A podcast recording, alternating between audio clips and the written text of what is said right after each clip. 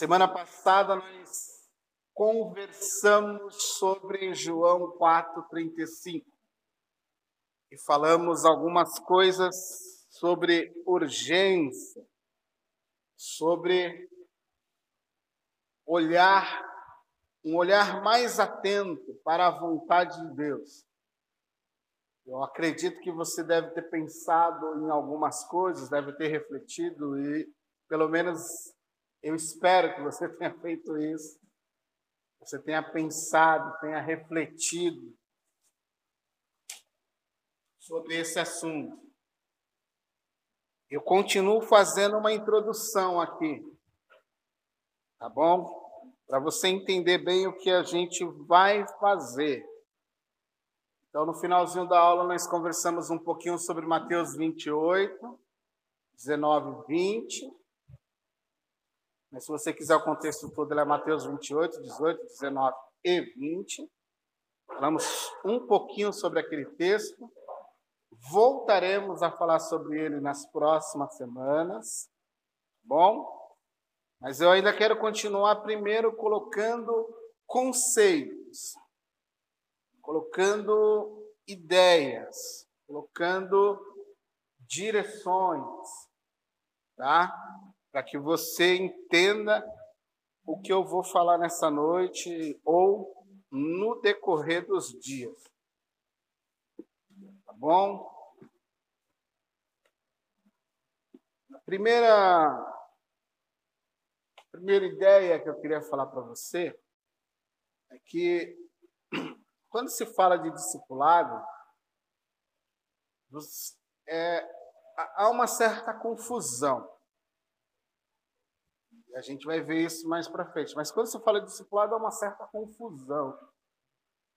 Se as pessoas não entendem bem o que, que isso significa. Então a gente precisa primeiro, primeiro definir bem o que é discipulado. Compreender bem o que é discipulado. Depois você precisa entender qual é o conteúdo do discipulado. Se eu discipulo, o que eu que eu preciso para isso? Então, o que é o que é isso? Como eu faço isso? É, Lembro-me que antes de eu estar na quarta do saber, eu desenvolvia um trabalho numa casa de recuperação. Toda segunda-feira, das 19h30 às 22h30 toda segunda-feira. Fazia chuva ou fazia sol. E lá há um detalhe. Essa casa de recuperação, ela estava numa região e quando chovia,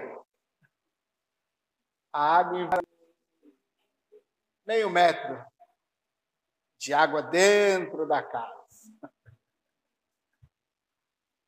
Então, dia de chuva, dia de sol, a gente estava lá, ajudando com alimentação. Mas o nosso foco lá era ensiná-los, discipulá-los toda segunda-feira. Então, toda segunda-feira eu ia lá, abria o texto do Evangelho, explicava o Evangelho para aquela galera não crentes, não eram crentes, alguns crentes se convertendo dentro da casa, outros, e ali todos se reuniam e Jesus neles. E ali eu fiquei por, eu acho que uns quatro anos quase. Só parei de lá porque ela foi desligada. A ala de homens foi para um outro lugar e ela ia se tornar uma ala só para mulheres, e aí não convinha mais um homem estar no meio de muitas mulheres sozinho. Né? Então nós se desligamos para que uma mulher assumisse e nós não fomos para outra região porque se tornou muito distante e não dava, não conciliava com o trabalho, com outras atividades. Mas ali, ali geramos frutos. Aí um dia eu abri a porta da minha casa. comecei a trabalhar com duas pessoas. Comecei a ensinar essas duas pessoas o evangelho para elas. Comecei a explicar, caminhar com ela, duas pessoas. Eu sei que em um determinado momento, não sei precisar data dessa caminhada, teve dia da minha sala ter 20 pessoas. E a semana que tinha 15, a semana que tinha um. Por ele motivos, saúde, com outros compromissos, eles, mas todos avisavam. Mas assim, na sua maioria, média de 10 a 20 pessoas semanalmente, num trabalho que começou com duas pessoas. Ali nós ficamos dois anos e pouco trabalhando com esse pessoal. Aí eu recebi o convite de vir para a quarta do saber. Aí eu parei lá, porque eu também assumi outros compromissos. Mas esse povo está encaminhado. Eles estão espalhados fazendo discípulos em outros lugares. Engraçado que era nítido eu ver alguns replicando exatamente aquilo que aprenderam. E com outras pessoas em outros lugares. Fazendo exatamente igual. Muito interessante. Por que eu digo isso? Porque discipulado não é uma ideia. Assim, não é um, um conceito que você transmite para alguém. O discipulado, na sua essência, ele é amostra, ele é reprodução, ele é aquilo que vão ver você fazer para poder replicar. Então, na essência do discipulado está eu ver você fazer para que eu faça também. E faça igual. Então, assim, entender bem esse conceito de discipulado é muito importante. Você captar essa ideia. Porque o discipulado não são somente ensinos. Discipulado é replicar, entre aspas, você no outro. Reproduzir você no outro. É fazer com que o outro te imite. Observe você fazer. Porque você vai fazer a semelhança de Jesus. Entendeu? Você copia Jesus como Jesus ama. Então tenho que amar como Jesus. Aí você começa trabalhando com alguém e começa a ensinar para essa pessoa como ela deve amar como Jesus. E você mostra para ela como você ama, que é possível amar como Jesus. Não é só um conceito, ah, mas é Jesus. Não, eu estou te mostrando que é existe possibilidade de se amar como Jesus ama. Isso, eu posso reproduzir isso. Então, em linhas gerais, discipulado é isso. É você ajudar outra pessoa a crescer em Cristo, mas você que vai mostrar com a sua vida como é que se cresce também. Não tem aquela, aquela, aquela brecha. Não tem como você escapar. Tipo assim, Faça o que eu falo, mas não olhe para mim como exemplo, né? Tipo assim, eu ah, faço o que eu faço, eu não faço o que eu faço. Mas o que eu mandar você fazer, você faz. Mas não olha para a minha vida, não tem essa. Andar com Jesus não tem essa. Ou você faz como Jesus e anda como Jesus, ou.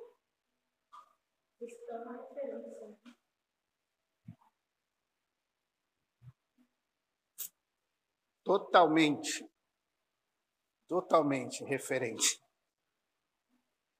Veja só. E aqui eu começo mostrando um problema. Quando você não tem a cultura do discipulado, cultura aqui, eu, eu estou linkando ela, associando ela com um estilo de vida. Tá bom? Como um comportamento. Cultura como comportamento social, vamos dizer assim. A cultura daquele povo. Então, a cultura do povo de Deus, a cultura do reino de Deus, é uma cultura de discipulado. A ideia de Jesus não é fazer evangélicos. A ideia de Jesus é fazer discípulos. Você não encontra nas Escrituras, eu vou fazer evangélicos. Eu vos envio para fazerem evangelho. Jesus falou: Eu vos envio para fazerem discípulos, cópias minhas, pessoas que serão semelhantes a mim. Por isso que a gente temos não sei quantos milhões de evangélicos no mundo, ou no Brasil, mas o efeito disso na sociedade é pequeno. Quase que a sociedade não sente o impacto desses milhões. Porque muitas vezes não há diferença entre ser um discípulo e ser evangélico. Ou ser um discípulo, ser evangélico, ser um, pecador, um, um incrédulo. Assim, a, a gente está tão sem identidade. A gente não tem uma identidade própria mais, assim, que a gente quer ser semelhante a eles, para que a gente fique bem na foto com eles. Ao invés de eu ditar a norma, eu tenho medo de ditar a norma e vou me apropriando da cultura deles para mim. Aí eu vou trazendo algumas coisas para o meu contexto religioso e abrindo mão de princípios fundamentais para não ficar mal visto do outro lado. Fala, meu. Na internet, para você, podia fazer uma festa de aniversário. Foi consultar o pastor. Cuidar o senhor para o filho mas se preocupe, só vai ter bebida alcoólica depois da férias. Não, legal, não Mas assim, é, não, não, sou família, só umas caixinhas você vê. Aí ele falou assim, mas quando você vai na casa dos seus amigos, eles sabem que você é evangélico, né? Só para me situar aqui na história. Eles, quando você lá, eles não servem bebida. Não, na hora que chega, é cerveja para lá, caipirinha para cá. Mas o mundo Ah, só você entender.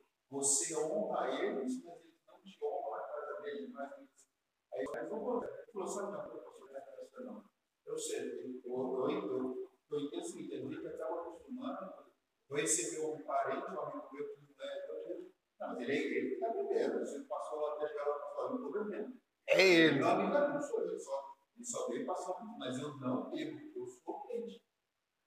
Acaba, o seu, cadê o seu princípio, né? De honrar sua casa para Deus. É, a gente a está a gente é meio bagunçado. A gente é meio bagunçado. Gente tenta mais agradar a pessoa, o ser humano, do que a Deus. Isso é verdade. Também. Aí quando você é crente, é chamado de radical diferente.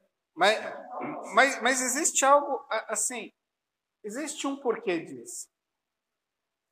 Porque isso que eu estou falando para você hoje, e venho falando da semana passada, desde a semana passada, vou completando hoje, vou completar mais alguma semana, é, é algo que nos falta como igreja brasileira. Sim, existe, eu não estou falando que não exista, existe, mas é mínimo. O trabalho sério. Quando eu falo de discipulado, você pode escutar alguma coisa, você pode ver no YouTube alguma coisa, Existe um trabalho de discipulado, os trabalhos sérios de discipulado, ele é mínimo. Ele é pequeno. Você concentra ele em alguns lugares. Existe outro tipo de discipulado de uns 10 anos para cá, que ele surge. Eu, eu, talvez eu vou escandalizar você, mas ele, ele surge mais com uma ideia de controle do que discipulado. Cris, minha discípula. Esse é o conceito novo de discipulado em alguns lugares. Não é o discipulado sadio. Cris, minha discípula. Aí a Cris está conversando com um rapaz. Aí ela, André, o que, que você acha? Eu estou conversando com um rapaz, estamos morando para ver um relacionamento. Não, Cris, a minha palavra para você é larga isso aí. Tá? Aí a Cris vai lá no. Assim dela lá e tal. Chega lá, ó, meu, meu discipulador falou que eu não posso me relacionar com você, então a partir de hoje a gente para.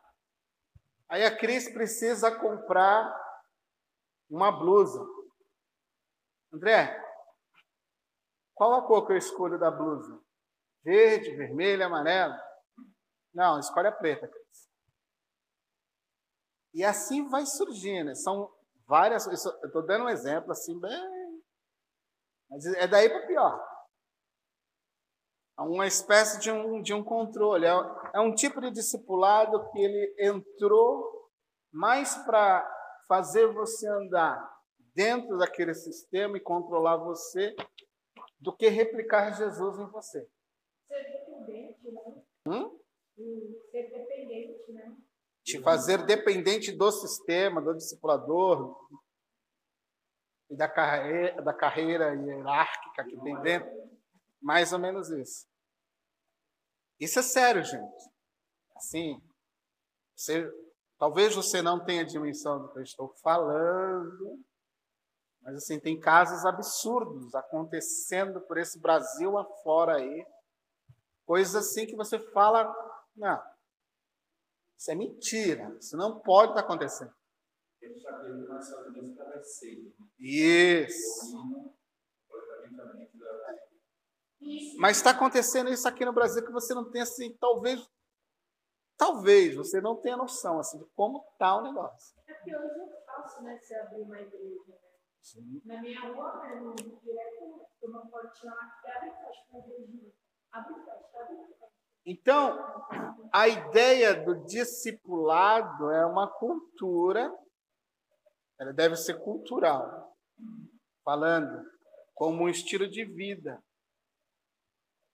mas ela deve ser sadia. Você não é dono de ninguém.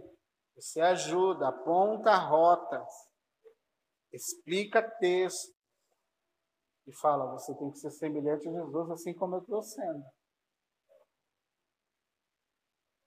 Mostrar para ela que é capaz, que existe possibilidade de ser, mas a referência é Jesus. Você é discípulo de Jesus é discípulo do André, não é discípulo do sistema, seja ele qual for.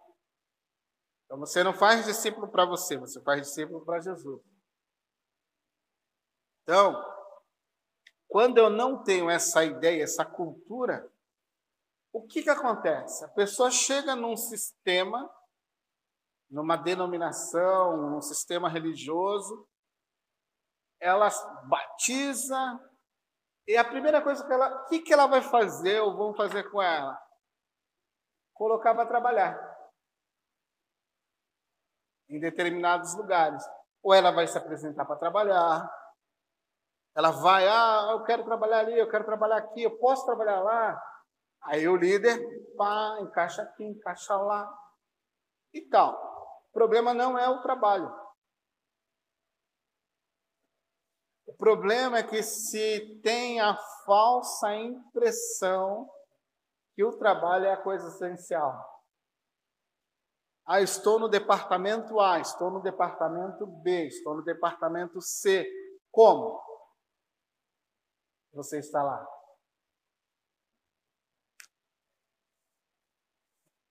Que tipo de pessoa você é lá? Então a gente muitas vezes substitui o trabalho pelo discipulado. A gente discipulado passa batido.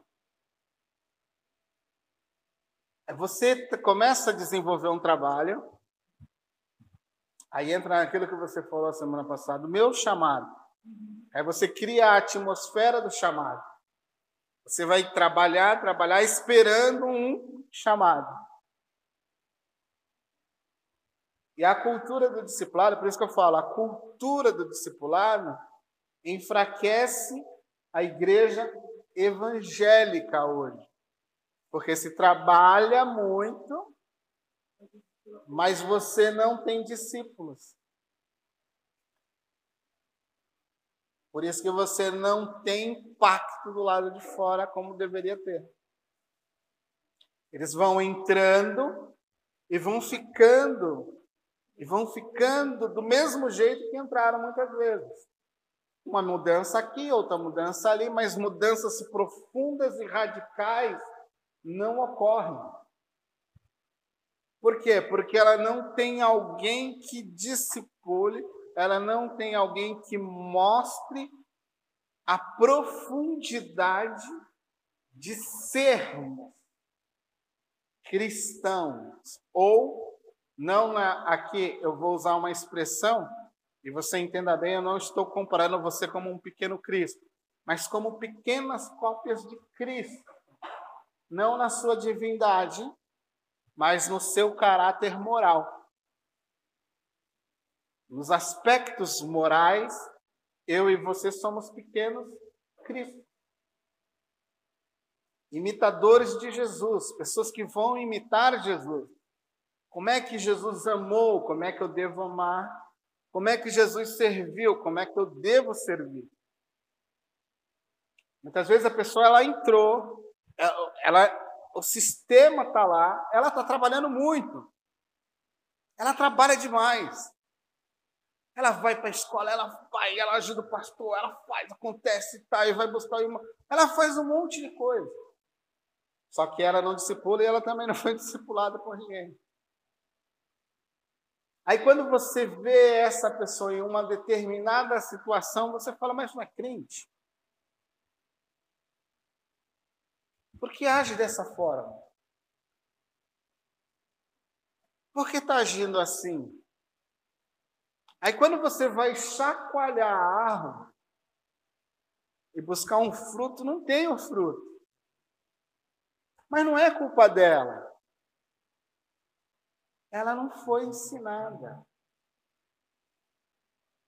Ela não teve alguém que falasse: vem cá, vem caminhar comigo. Eu vou te mostrar como é que se ora, eu vou te mostrar como é que se lê a Bíblia. Eu vou te mostrar como é que você lida com seus pais, com a sua avó, com seu tio, com seu amigo de trabalho. Semanalmente a gente vai estar junto. Uma vez, duas vezes por semana. A gente vai, eu vou caminhar com você. Um tempo te ensinando. Por exemplo, quando eu cheguei na. Eu louvo a Deus, quando eu cheguei na minha, na minha caminhada de fé no início, eu, eu entrei numa comunidade que não tinha discipulado, não tem cultura discipulado, ela não, não tem lá até hoje. Ela tem classe de novos convertidos, ela tem classe de batismo, ela tem diversas classes, ela usa a, o sistema de escola dominical, de ensino, mas ela não tem pessoas que.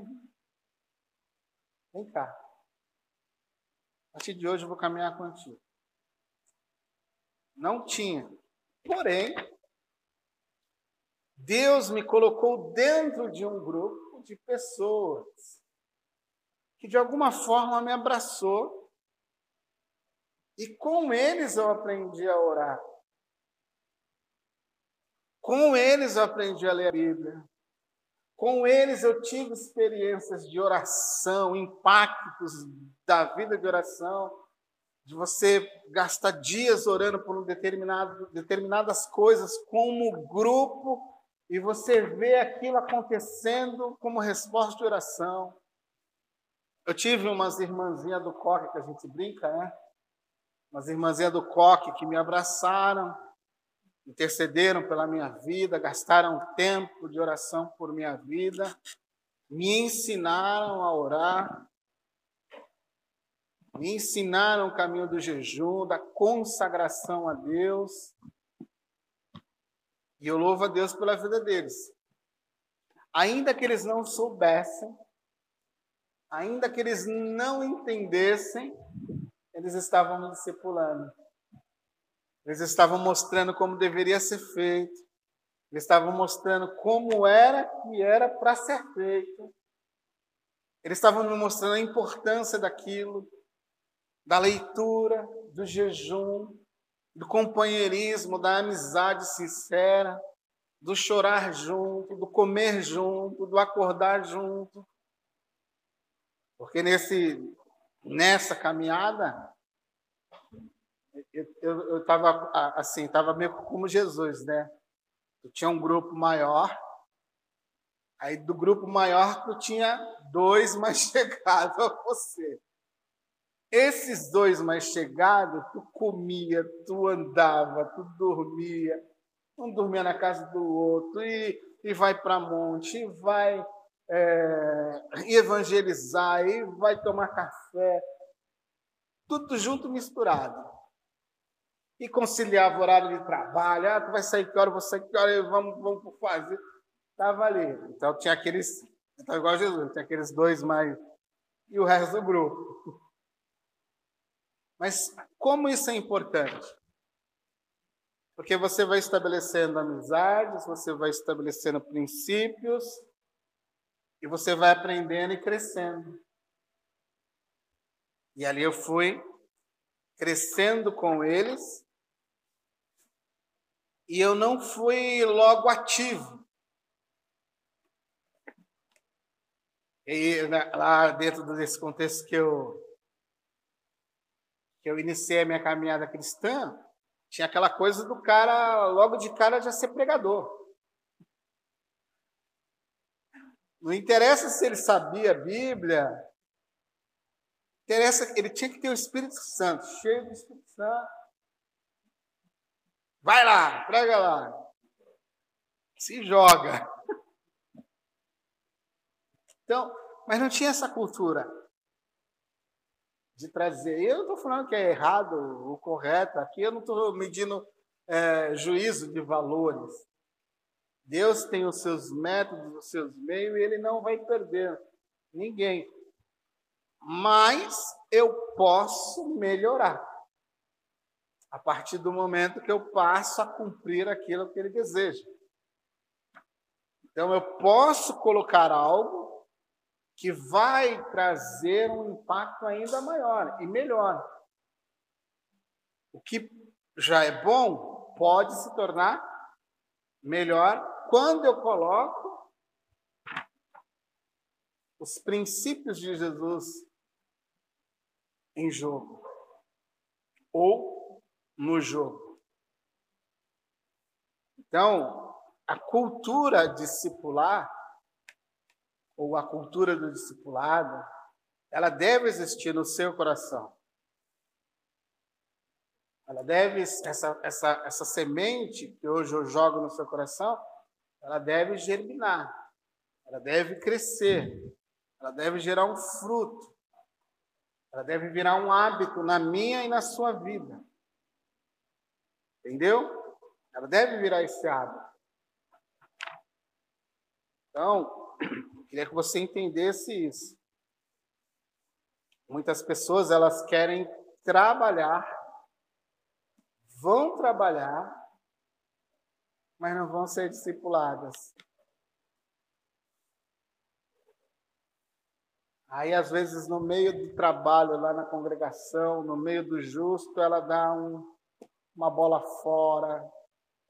Aí tu vai. Aí é dois trabalhos o camarada não está pronto, ele é muito novo, ele não teve um orientador, ele não teve ninguém que direcionasse a vida dele. Então ele está tá querendo atirar para tudo que é lado, está querendo se envolver em tudo, ele quer limpar o luz, ele quer limpar o chão, ele quer varrer o banco, ele quer ser importante na comunidade. Isso não é errado. Mas Jesus gastou três anos antes de enviar qualquer um dos seus apóstolos. Pode.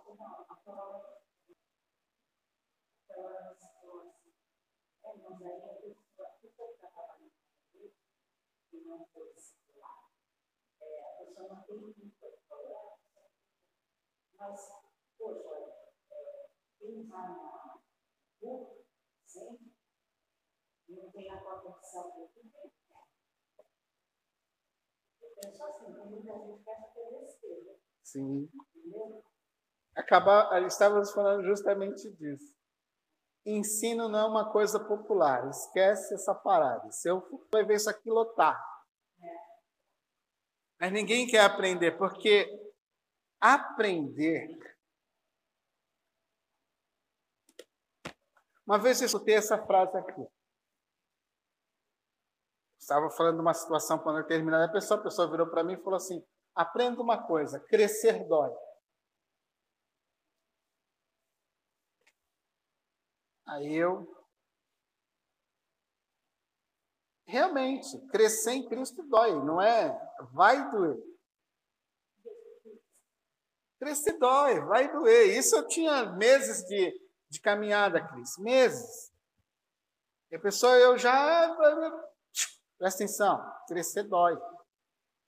Você precisa crescer. Você precisa se desenvolver em Cristo. E crescer dói. Aí foi logo no fígado. Né? Fiquei até sem... buscando ar. E tu fica sem fôlego. Porque, assim, haverá momentos, você vai ver já já, eu vou falar sobre isso, na sonhada com Cristo, que vai te machucar muito. E se você não tiver certeza daquilo que você é em Cristo, você abandona tudo. E aqui que o discipulado faz toda a diferença. Porque se você foi bem discipulado, se você compreendeu muito bem o evangelho, você não desiste. Se ele foi bem aplicado, se ele entrou no seu coração, se você compreendeu, lembra que eu falei na semana passada? A falta do, do entendimento, a falta da compreensão não gera transformação. A transformação só será possível a partir do bom entendimento. Por isso que quando você não entende bem o conceito dentro do evangelho ou o evangelho em si, você não muda. Porque você não entendeu o evangelho. Porque o que gera mudança é o evangelho. Não são sistemas, dogmas de denominações. O que muda uma pessoa é o evangelho do Senhor Jesus Cristo. É quando você ouve o evangelho através de Jesus e coloca em prática aquilo que ele está dizendo. É isso que muda pessoas. Você pode vir 500 vezes num culto e voltar e não mudar. Você pode passar 20 anos numa comunidade e não ter transformação de vida. Porque você pode entrar e voltar e não colocar nada do que é dito em prática. E quando você une a prática ao seu coração, dói. Porque são os ajustes que Jesus vai fazer. São aqueles momentos em que você sabe que não tem condições e não quer perdoar, mas você deve perdoar porque é mandamento de Jesus. E perdoa com amor ainda.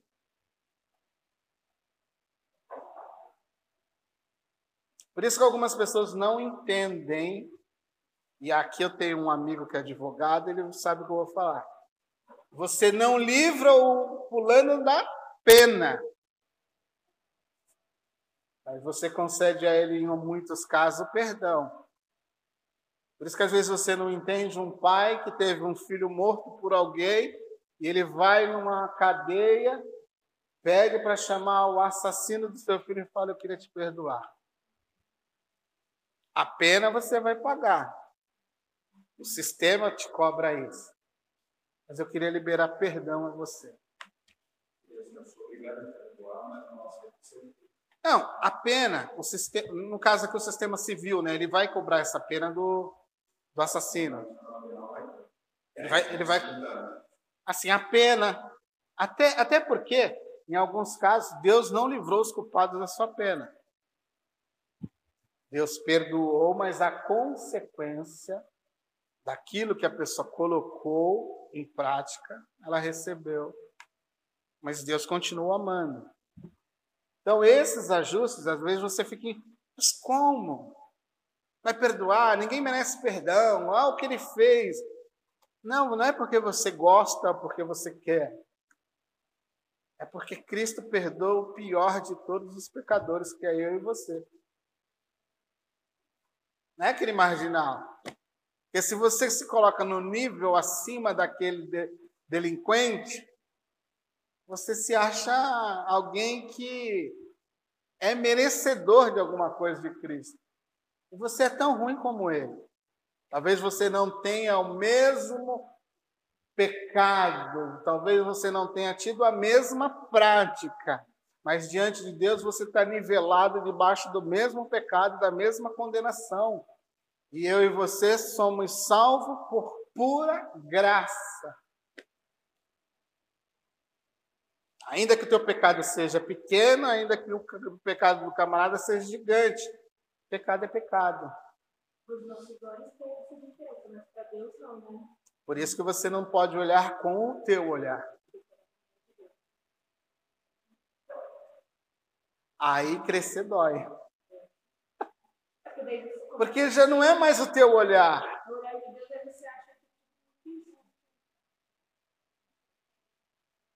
Mas a gente não é parâmetro de justiça. A gente quer ter um parâmetro de justiça, a gente quer fazer a justiça, mas a justiça é Cristo. O parâmetro é Cristo. Aí você pergunta: como é que esse pecador chega diante de Cristo, como é que ele é aceito por Cristo? Sem nenhum tipo de reserva.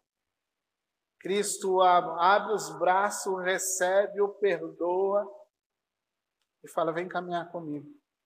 Mas eu e você, cheio de justiça própria, cheio de zelo, cheio de dedo, às vezes eu caio naquela, naquela oração do fariseu e do publicano, subindo ao templo. Olha, eu não sou como tais.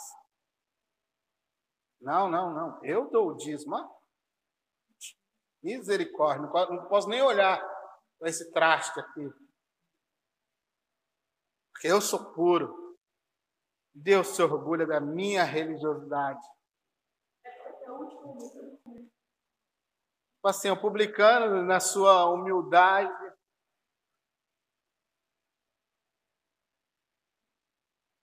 Eu, eu, eu, não tenho, eu, não tenho, eu não tenho a capacidade, eu não posso nem levantar os meus olhos aqui. Porque eu sou indigno. É engraçado que quem sai justificado é justamente o pior, não o melhor. Jesus fala: aquele que foi justificado foi o publicano e não o fariseu cheio de religiosidade. Então a gente acha muitas vezes é que eu não estou menosprezando fazer nem rebaixando o fazer. Mas nem tudo que você faz é sinônimo de que você está voando em Cristo.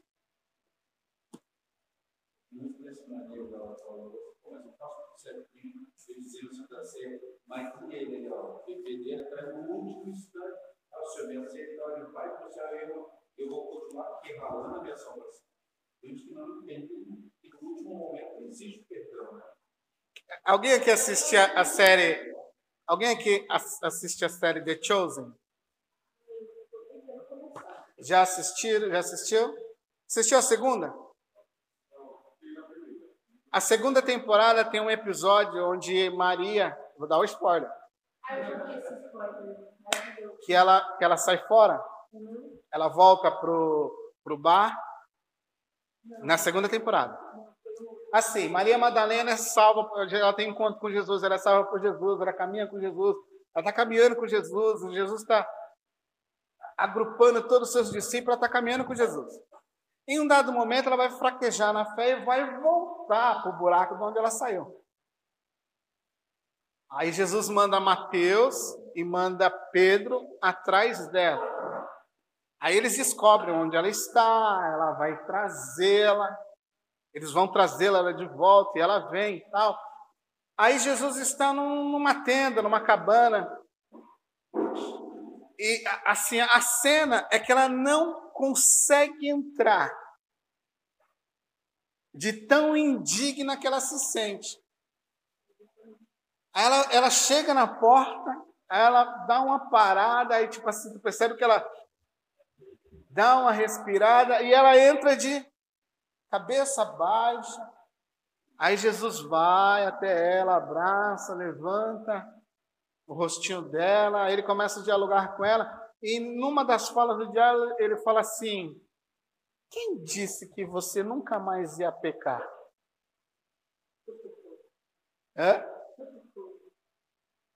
Eu não te salvei pensando que um dia você nunca mais iria pecar.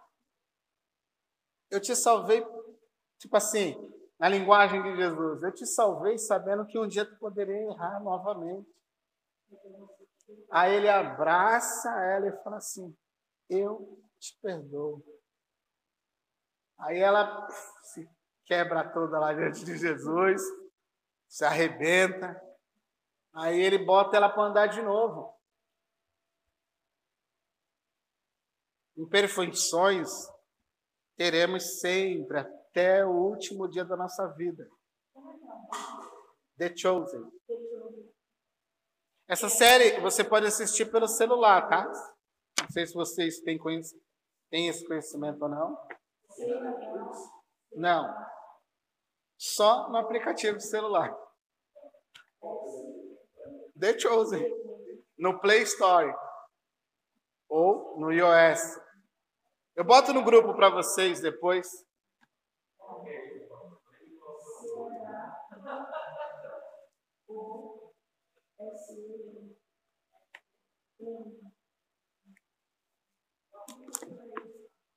É esse nome mesmo. É um aplicativo.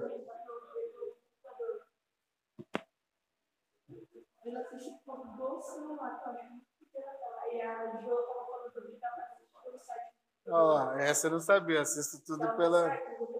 O nosso vai espelhando na TV. Então, crescer dói. Então, o que, que você está. Qual é a ideia aqui? criar uma cultura, um estilo de vida, onde você olhe para alguém e comece a ajudar essa pessoa a caminhar com ela, não esquecendo que você tem que ser referencial para ela. E é aqui que mora o problema. Porque se você replicar errado, ela aprende errado e replica errado. Então não vale os teus conceitos, não vale os meus conceitos. Por isso que a cultura ela tem que ser bíblica. Não as tuas filosofias de vida, não as tuas práticas de vida maluca, não, ela é bíblica. Seus pensamentos, suas ideias, não, é bíblica, ela nasce das escrituras. Então você é alguém que olha as escrituras e replica na sua vida e replica no outro. É, essa é a cultura, esse é o conceito. Eu queria que você prestasse atenção nessa noite.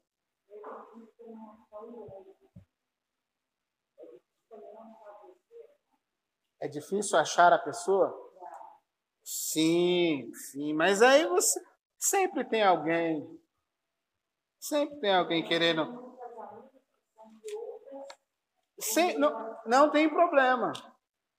Veja só que em nenhum momento eu falei que tem que ser alguém da sua comunidade. Por exemplo, eu reunia uma média de 20 pessoas comigo. Nenhum deles da minha denominação e entre eles de várias denominações. Nenhum momento eu disse para eles se desligarem da onde estavam para me seguir na palavra divina. Nenhum momento eu, disse, eu incentivei a destratar os seus pastores. Pelo contrário, em todos os momentos eu falei, vai lá e ajuda outros, como eu estou ajudando vocês aqui. Porque nós estamos falando de uma cultura de reino, não de ministérios. Não trabalhamos para um ministério, trabalhamos para um reino. Dentro desse reino eu faço parte de um ministério. Mas o reino é mais importante que o meu ministério. Muito mais importante. O corpo é mais importante.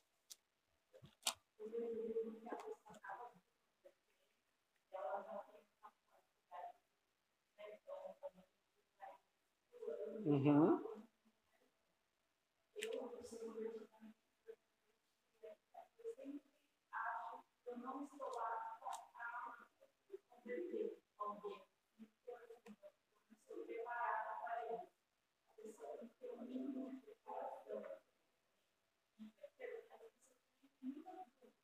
Uhum.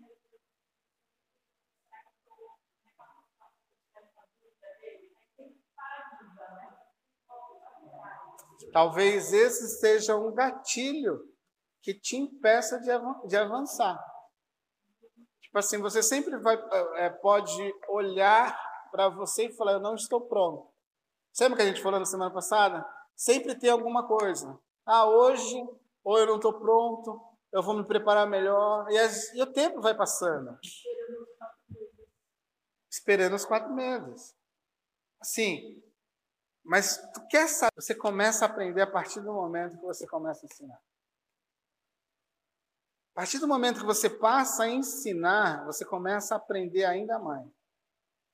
Então, às vezes, é lendo um versículo com um amigo, aí você fala, poxa, eu preciso entender melhor esse versículo, se ele me perguntar alguma coisa. Aí você vai ver que quando você começa a conversar com ele, você sabe do que você está falando. Entendeu? E assim, na prática mesmo, na prática, assim, é ensinando que você aprende professora lida aqui, está lá nosso amigo que lida também, Beto que lida, Jaque que lida. Talvez eu aprendo mais quando estou ensinando do que estou lendo, fazendo minhas pesquisas em casa, onde eu for. Porque quando você começa a explicar, você está colocando para fora tudo aquilo que você já tem lá dentro absorvido. E ali você vai, puxa, eu sabia de tudo isso aqui? E nem sabia que eu sabia tudo isso aqui. Isso. Aí você vê que está fazendo preparo ou outra localidade, você tem livros, você tem um outro ali em volta. Você tem um, um, um armamento para poder combater. Aí você está ensinando, ensinando, mas talvez você pegue pela pressa da conversão do seu amigo, daquela pessoa. Aí você radicaliza, olha, no Antigo Testamento, você está ensinando o Novo Testamento, com a graça de Deus. Aí você lembra que você tem uma espada. Aí você abre, a ferramenta do do Antigo Testamento e fala assim, olha, naquele tempo, seria seria ansiedade por trazer uma pessoa para o reino de Deus. Veja só, gente. É, iremos tratar disso aí também. Mas você não foi chamado para converter. Você foi chamado para testemunhar. A partir do teu testemunho, havendo uma resposta positiva, você passa a acompanhar aquela pessoa. Ou é alguém que já está muito tempo na caminhada cristã e você percebe que ela não desenvolve, não evolui na caminhada cristã. Ela está aí há tantos anos, há tanto tempo, mas ela não evolui. Ela não consegue aprofundar a sua vida no Evangelho. Por quê? Porque falta, às vezes, alguém do lado que puxa e fala: vem cá, vamos tomar um café lá em casa? E ali você vai estabelecendo vínculos de amizade e vai colocando princípios do Evangelho. Que tal fazermos uma leitura junto do livro tal? que, que tu achou do capítulo tal do livro tal? Isso a gente vai fazer. Eu estou dando um spoiler aqui para vocês. Não. Só se a Jaque fizer. Café só para turma da manhã, você ter pago. Mas, por exemplo, é, é, só, só esse fato de você trazer alguém para ler a Bíblia com você e num determinado dia você conversar com ela, o que que você achou do texto? Me fala. Como é que você entendeu o texto X que a gente leu essa semana? Puxa, fulana, minha amiga de serviço Sibéria. Pai, eu percebi que a Sibéria tem uma quedinha, sempre está me perguntando alguma coisa sobre a minha fé, sobre como é que é a igreja tal. Sibéria, tu acha da gente ler a Bíblia junto? Topa, Sibéria. Aí a Sibéria vai falar assim, não, mas, poxa, eu não tenho a Bíblia. Aí liga para a Cris Cris. Preciso de uma Bíblia para a Sibéria urgente. A Bíblia tem a Cris, ó, quem quiser a Bíblia. A distribuidora, Cris. Aí a Cris escolhe uma Bíblia e eu começo a ler a Bíblia com a Sibéria. No trabalho, Ó, nós vamos ler o Evangelho de Marcos, Evangelho de João, Evangelho de Mateus, vamos ler do capítulo 1 ao capítulo 5, ou capítulo 1 ou capítulo 2, sei lá, estabelece lá, mas tem que ler. Agora vamos conversar. O que tu achou desse capítulo aqui? Tu entendeu o que, que Jesus está fazendo aqui? Aí, porque a palavra ela vai entrando lá. Ela vai entrando, ela vai entrando. Quando você menos espera, a Sibeli está assim. Eu queria conhecer esse Jesus aí, cara, que está aqui. Como é que eu faço para. Você entendeu? Porque o nosso trabalho. Oi? Porque o nosso trabalho é só testemunhar. Às vezes eu posso não conseguir com a Cibele um contato assim mais direto, mas eu posso deixar na mão da Sibélia um evangelho. Pô, Sibélia, lê aqui, ó, quando estiver em casa, sem fazer nada. Qualquer dúvida, tu me procura.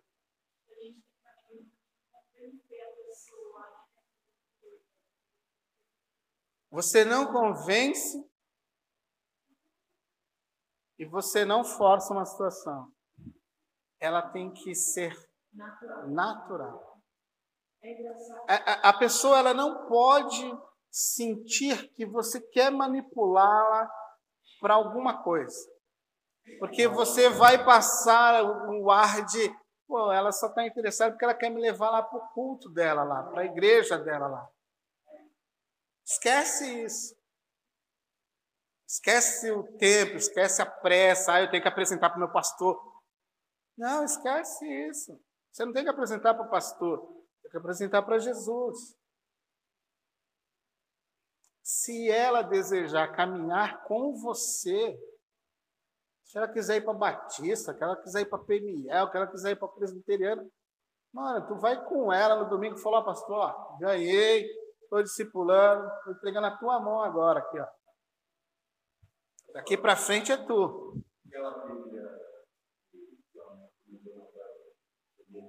A mensagem, uma boa para fazer ou seria muito avançada para a gente. Para o público não evangelizado, um ótimo texto. NVT. Você lembra? Você não, parece que não está lendo a Bíblia. Está sermão. É muito bom. Mensagem. Peter Va é, Elgin Peters. Elgin Peters. Presta bem atenção. Ela é usada para uma leitura devocional ali no seu dia a dia, ou para você trabalhar com alguém que é totalmente leigo a respeito de Bíblia. Porque ela é de uma fácil compreensão, mas ela não é indicada para estabelecer estudos. Porque ela tem muitas palavras dentro dela que é usada para deixar o texto em si belo, a essência do texto está lá, e outras palavras em volta para deixar o texto belo e claro. Isso aí. Bíblia viva. Amo a Bíblia viva. Mas é, é, é nessa, nessa linha da Bíblia viva. Ela ainda é muito mais contemporânea que a Bíblia viva. Contemporânea no sentido não negativo, tá, gente? Tem umas Bíblias aí contemporâneas que dá até medo. Isso. Bem, para a gente caminhar para o final, abre o texto de Mateus, capítulo 13.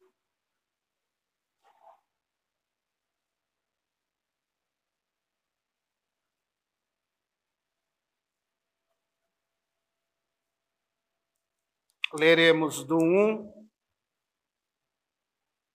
ao 8, tá bom? Texto de Mateus, capítulo 13, verso do 1 ao 8.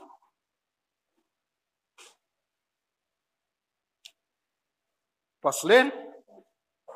Naquele mesmo dia, saindo Jesus da casa, assentou-se à beira-mar e grandes multidões se reuniram perto dele.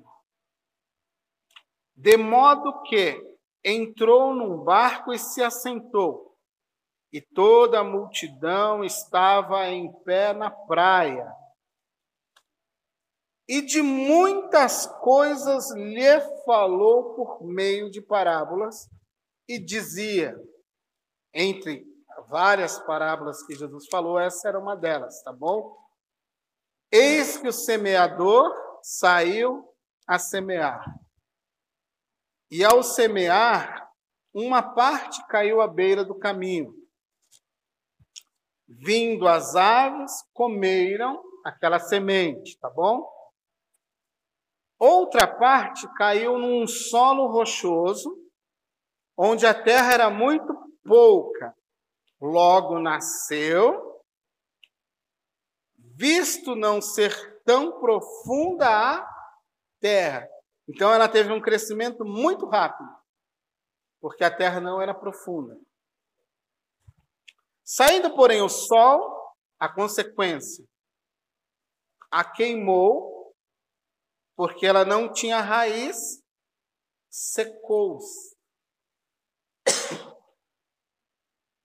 Outra caiu entre os espinhos e os espinhos cresceram e sufocaram. Outra, enfim, caiu em terra boa e deu fruto. A cem, a sessenta e a trinta por um. Ou seja, uma semente produziu cem, sessenta, trinta. Gerou muito fruto. Então eu tenho uma parábola de Jesus, só que você não precisa da minha explicação. Você precisa da explicação de Jesus. Vai lá no verso 19.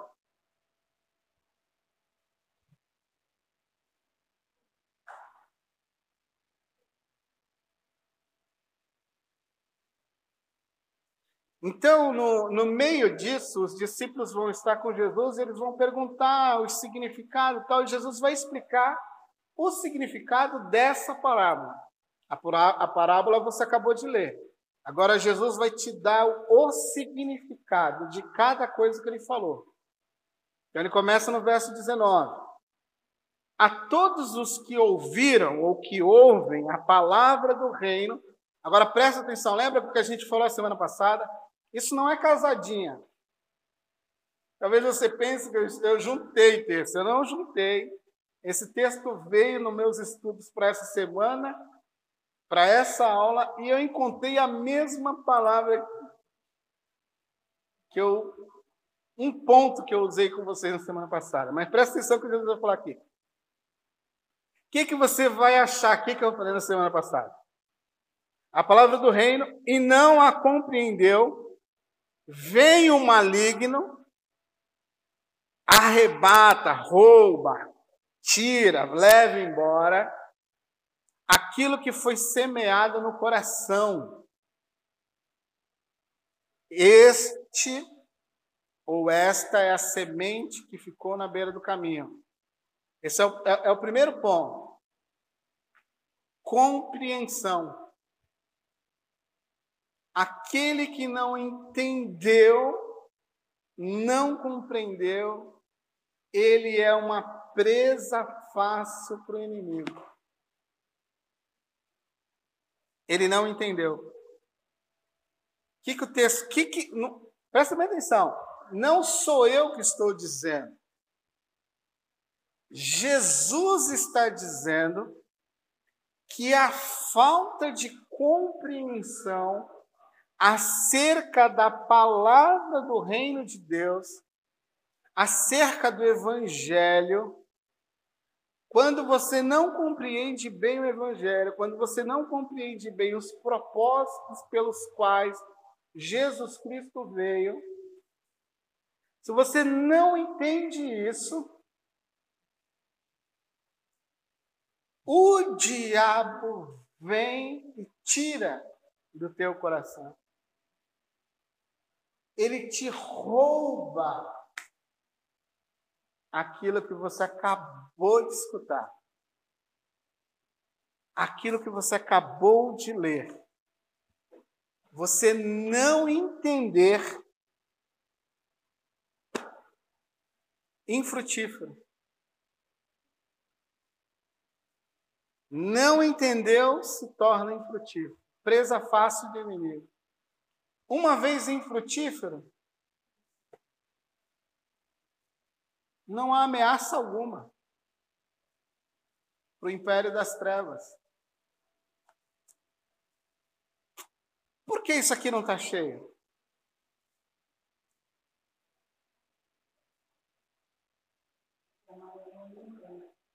Ele tira. E o fato de tirar não surte efeito desejado lá fora. Porque pouco se aprende e se não se aprende, nem do pouco que se aprende, não é efetivo do lado de fora. Aí o camarada não lê em casa, não assiste uma aula, ele vai falar o que lá fora? Ele vai dar o que para alguém lá fora? Ele vai ser o que lá fora?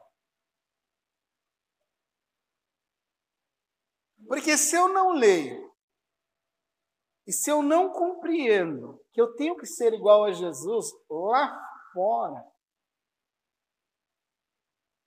se eu não sei como me comportar igual a Jesus lá fora,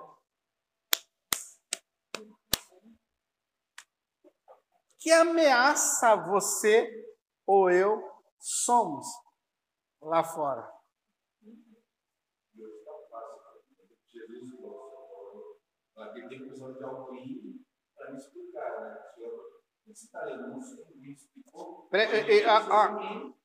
Presta bem atenção como isso é importante.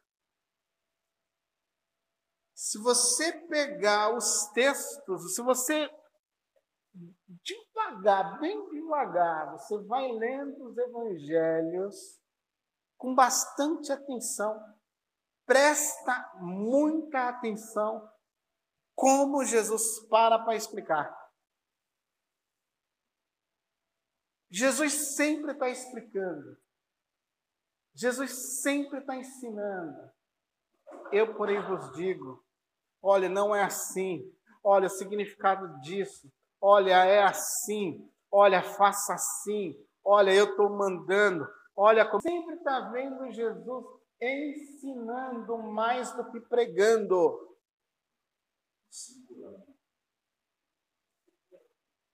A maior parte do tempo, Jesus está ensinando, Jesus está discipulando, Jesus está explicando. Eu tenho um grupo com Jesus aqui, recebendo informações profundas do maior mestre que já pisou nesse planeta. Ele para para explicar. Não entendi. Senhor, não entendi. Vem cá que eu vou te ensinar. Essa parábola significa isso. O primeiro grupo é o grupo que não compreende. Quando não compreende a palavra do reino, o diabo vem e arrebata a palavra do coração deles. Eles se tornam pessoas infrutíferas no reino de Deus porque não compreenderam a palavra do reino, não compreenderam quem é o rei, não compreenderam como se vive nesse reino. E por não compreenderem, não saberem como é que se vive a vida do reino, eles são infrutíferos. Essa é a semente que caiu à beira do caminho. Outro ponto. O que foi semeado no solo rochoso, verso 20, esse é o que ouve a palavra e recebe logo, com muita alegria, mas não tem raiz, sendo antes de pouca duração. No momento em que chega a angústia, no momento em que chega a perseguição. Agora, olha o detalhe aqui. Eu acho que Jesus está sendo profético aqui. Porque eles não estão em perseguição. Mas Jesus diz: haverá um momento em que algumas pessoas receberão essa palavra do reino com tanta euforia, com tanta alegria, é Jesus, e agora, tá, e vai, acontece. Então fala, meu Deus, que pá, cara é um meteoro, subiu igual um foguete, cara. Ah, meu Deus, que. Nossa! Caramba! A primeira. Não vou mais, não quero. Rapaz, subiu igual um foguete aqui. Não tem profundidade.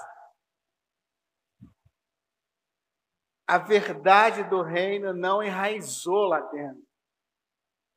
Ela não desceu ao profundo do coração. Ela não encontrou um solo profundo. Ela ficou ali na. Aquela coisinha que qualquer vento arranca. Qualquer perseguição arranca. E é que eu digo que Jesus talvez tenha sido profético por causa dessa palavrinha, quando chega a perseguição por causa da palavra. Assim, vai chegar um momento em que você vai ver que meninos vão ser diferentes de homens. E aqui eu uso a linguagem generalizada, tá? Meninos e homens embutindo aqui dentro homens e mulheres. Você vai ver a diferença entre meninos e homens. Homens vão assumir a sua identidade em Cristo Jesus. E vão se manter fiéis, porque a sua raiz lá dentro, o Evangelho enraizou de tal forma profunda naquele coração que ele não tem a capacidade ou a coragem de negar Jesus. Mesmo ele querendo, ele não tem coragem. Ele fala: Eu morro, mas eu não tenho coragem de negar. Porque a coisa está tão profunda lá dentro, o relacionamento dele com Jesus é tão profundo, a verdade do Evangelho é tão profunda na mente, no coração dessa pessoa, que não importa a perseguição, a angústia que venha, ele se mantém fiel. Ele se mantém fiel. Mas aqui o camarada ele é bem eufórico, ele é bem. Ah, agora eu sou pai. Aí Jesus falou: tem um grupo de pessoas que na primeira. Na primeira ajustada, no primeiro virar da chave, vai apertar a porca, o cara espana, o cara espirra, porque ele não tem profundidade. O Evangelho não encontrou um lugar profundo nele, porque já começa com a falta de compreensão. Não compreendeu, não tem raiz profunda. Ele até recebe, mas ele não entendeu. Ele assimilou. É, pá, pá, é, é, pá, é. Mas aí na hora da. Entendeu a diferença? Na hora da.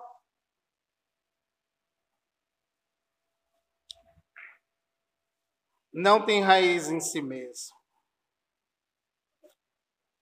E olha só o finalzinho desse verso 21.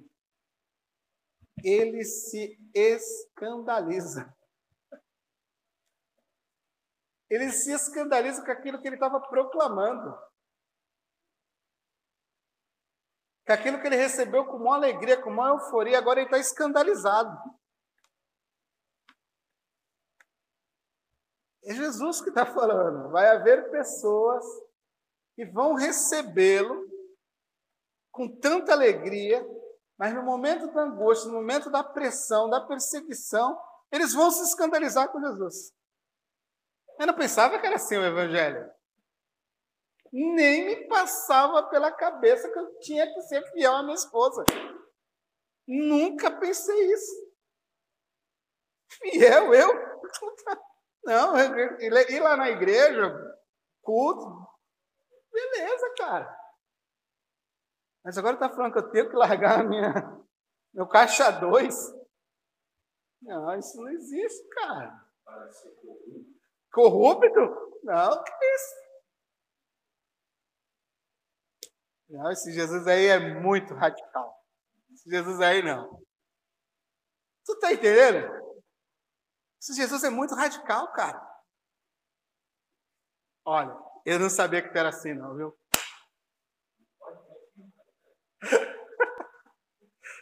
tu entendeu? Eu não sabia que tu era tão radical assim. Estou escandalizado contigo, cara. Deixa eu ir embora, Jesus. Valeu. Aqui é a chave, estou indo embora. A casa não é mais tua, agora é minha. Verso 22. O que foi semeado entre espinhos é o que ouve a palavra. Porém, esse, esse é o mal do nosso século. Os cuidados do mundo, a fascinação com as riquezas, sufocam a palavra e a vida desse indivíduo fica infrutífera. Cuidado pela vida. Aqui não há nenhum problema em você ser cuidadoso com a sua vida. Não é isso que Jesus está falando. Aqui também não, Jesus não está falando que o problema desse camarada é a riqueza. O que Jesus está falando é quando isso toma o coração e é maior do que o propósito do reino, é maior do que o quando isso se torna prioridade. Eu quero ser rico. Eu preciso ser rico. Então, eu não vou discipular, eu não vou para a igreja, eu preciso trabalhar, ah, eu preciso arranjar um bico. Ah, é, pô, mas você trabalhou das, do, da, das seis da manhã às seis da tarde. Não, mas eu vou pegar das 19 à, à meia-noite no outro trampo. Eu preciso Gerar, gerar, gerar, gerar.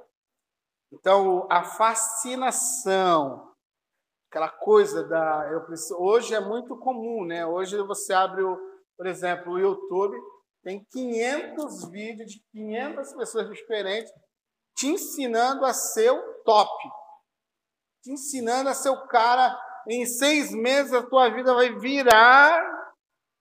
Tu vai ser o cara. Tu, tu, se tu me escutar, eu vou te ensinar onde aplicar o teu dinheiro. Em dois meses tu está milionário. Não trabalha não. Para tu ver, tu vai ser milionário. Tu vai ganhar milho. Não um milhão.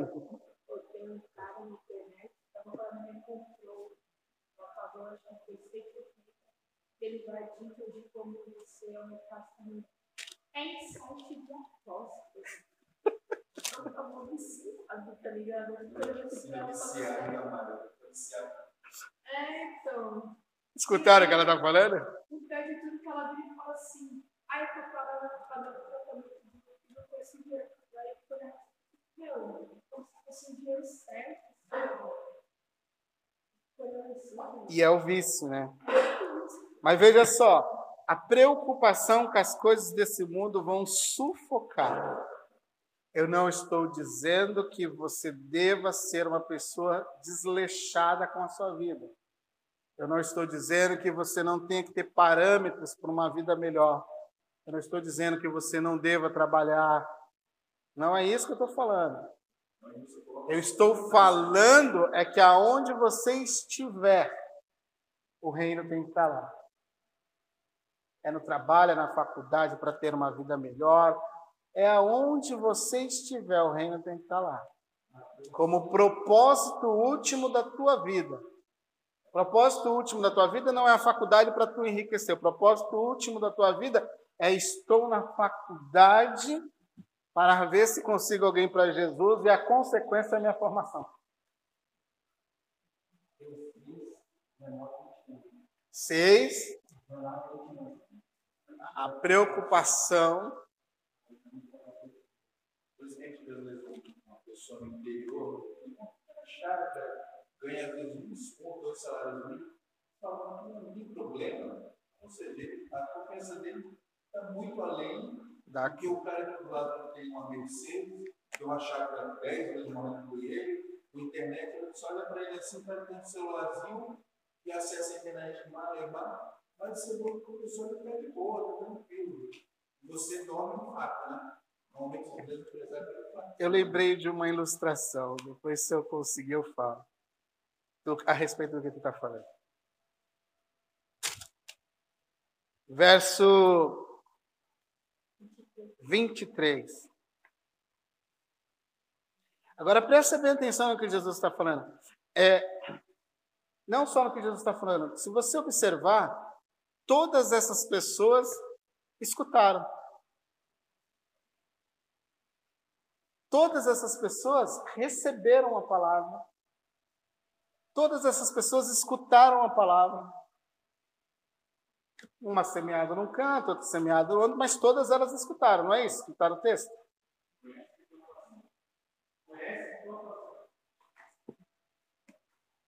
Verso 23. Mas o que foi semeado em boa terra. Agora presta bem atenção no que Jesus está falando. É alguém que ouve a palavra e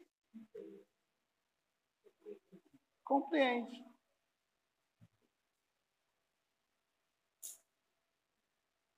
Se compreendeu,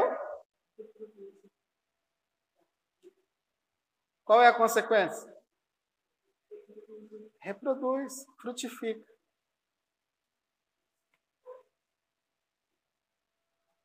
Reproduz e frutifica.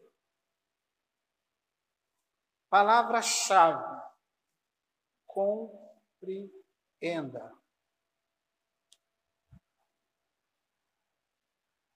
Compreenda o que Jesus pede na Sua palavra.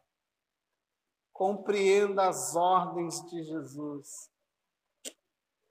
Uma vez que você compreende, você frutifica. Pergunta: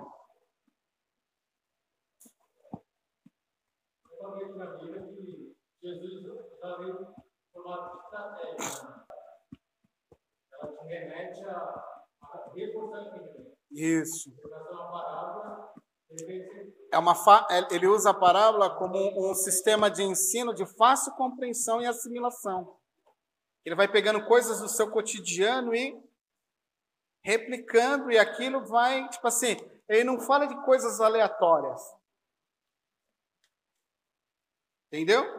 Ele vai falando de coisas corriqueiras, coisas do, da, da, da mulher que está lavando uma roupa, do cara que está pintando a parede da casa, está trocando um pneu, ele vai falar de coisas corriqueiras. Do cotidiano. E, e é a melhor maneira deles absorverem. Simples.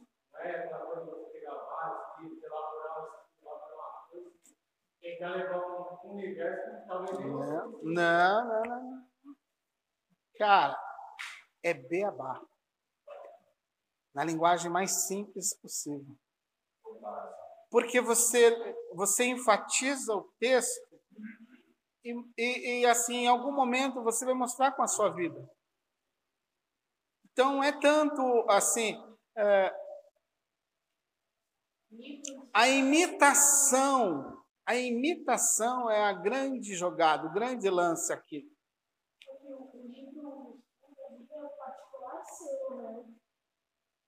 Tipo assim, o, o, o, você, você pegou num ponto interessante. Jesus é totalmente visual na sua palavra. Ele fala visualmente. Consegue entender o que eu estou falando? A forma como ele fala é totalmente visual. Assim, eles estão entendendo, vendo na fala de Jesus o que ele quer falar com aquilo. Ele vai falando e aquela situação está ali, porque está no cotidiano deles. Então eles estão visualizando o cara que está saindo com a semente. Ele vai uma cena, né? Ele vai construindo o cenário imaginário. Todinho de fácil compreensão. Entendeu? É de fácil compreensão.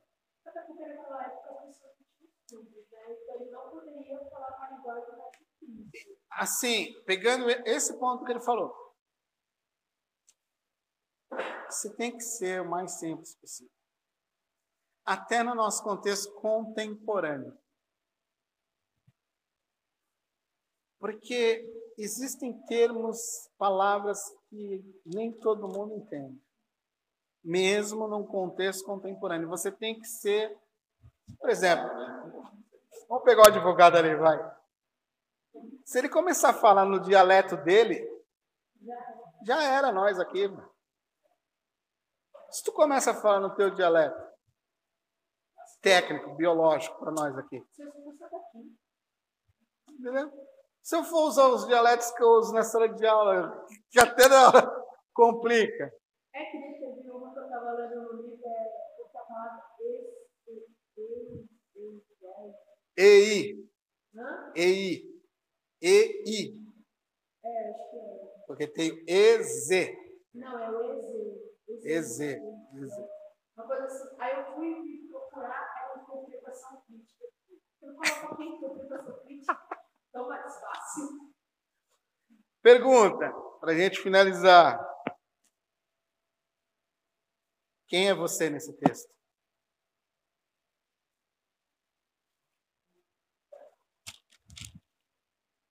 Com quem você se identifica nesse texto?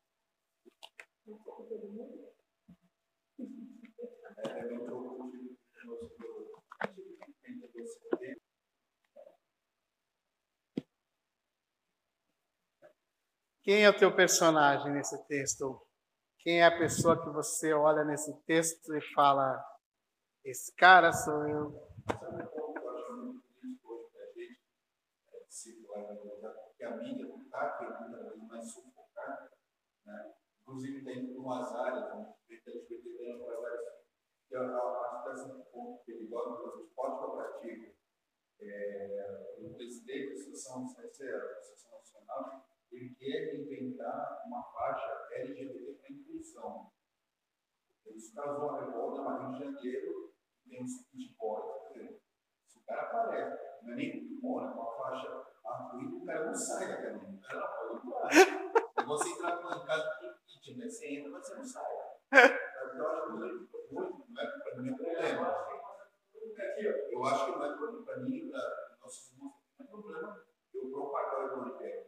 Mas sempre você vai cair nessa questão que é delicada, falar do evangelho, o homossexual, que ele não vai andando nessas não dá. Aí a primeira palavra entra, entra na minha área. Eu vou te fazer algo Vou dar. Deus, Deus não vai me amar, porque eu sou gay, ele fez assim. É a primeira respondendo, ele fez assim. Eu vou dar uma dica para vocês. Se vocês tiverem contexto LGBT, amigos, que vocês estão evangelizando ou não, em última instância, não entre na questão da sexualidade com ele. Só leia o texto com ele. Deixa a palavra penetrar e vai orando. Mas eles estão usando o texto Coríntios. Não. Eles estão usando a palavra feminina. Dizendo assim, não, se eu sou gay, masculino, mas eu não sou mulher, não posso então ali só serve para quem é feminado, não sou feminado. Aí é uma questão, assim, buscar ajuda, entendimento, aí é uma outra coisa. Mas, assim, se concentra em pregar Jesus para ele. Aí você vai pregando e vai avançando à medida que as coisas vão evoluindo. Quando você pegar os textos que vão arrochar o negócio, lembra que eu falei? Discipulado é uma cultura bíblica. Você abre o texto e fala de Jesus hoje. O cara, camarada, abraça. Você abre outro texto, o cara abraça. Quando chegar no texto que vai confrontá-lo, ele não tem para onde ir. Ou ele se converte ao texto, ou ele espirra e vai tentar dar um. É por aqui que eu vou. Entendeu? Eu acho que eu já contei para vocês. Estou discipulando um rapaz. Chegou na minha mão um rapaz. Este rapaz é um foragido da justiça. Estava no semiaberto, contei na sala, né? Estava num tipo de um semiaberto lá, de, de jardim, de capinal, negócio lá e tal. Faltava acho que três meses, se não me falha a memória, para ele cumprir a pena dele e ir embora. Ele, esperto como era, fugiu. Por cargas d'água, ele caiu lá na minha casa paraquedas de né? para-raio, aquele ó. Pai, levaram lá, pô, comecei a discipulá-lo. Culto, toda semana e tal, pai, discipulando, discipulando, discipulando, discipulando, discipulando, discipulando. Aí um dia ele pá, abriu, fugi, tô foragido, e pai, pai, pai. Aí eu. Aí quando eu cheguei num texto, falei sobre obediência, um texto de Jesus falando sobre obediência, falei, mano, presta atenção. Esse texto aqui, Romanos, autoridade civil, diz que você tem que voltar para o sistema e se entregar. Você tem que voltar sistema, se entregar e tal, e tal, e tal, e tal. Aí expliquei tudo. Não. Não, eu quero minha liberdade, não volto. Tá? Falei, amigo, presta atenção. Aqui a gente não pode mais caminhar. Porque você fere um princípio de obediência. Jesus não pode andar contigo assim. Eu tinha que pegar ele, né? Lembra que o crescer dói? Aqui que o crescer começa a afunilar, porque o cara não quer voltar para o sistema prisional, está numa falsa liberdade.